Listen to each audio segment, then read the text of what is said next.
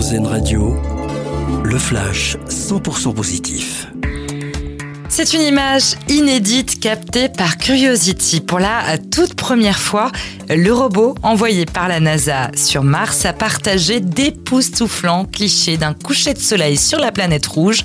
Ces images ont été prises en marge d'une mission réalisée par le rover qui concerne les nuages crépusculaires, leur mouvement et leur structure. Pour voir les clichés, c'est très simple.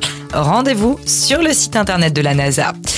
L'inflation va être divisée par deux d'ici la fin de l'année. Le gouverneur de la Banque de France en est en tout cas convaincu. François Villeroy de Gallo l'a affirmé ce matin.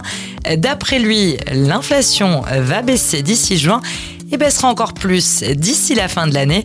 Toujours d'après lui, la Banque centrale veut ramener la hausse des prix à environ 2% en zone euro d'ici 2024. La bonne idée du jour, elle nous vient du Finistère avec cette initiative pleine de solidarité. Un restaurant de Roscoff a décidé en effet de lutter contre le gaspillage.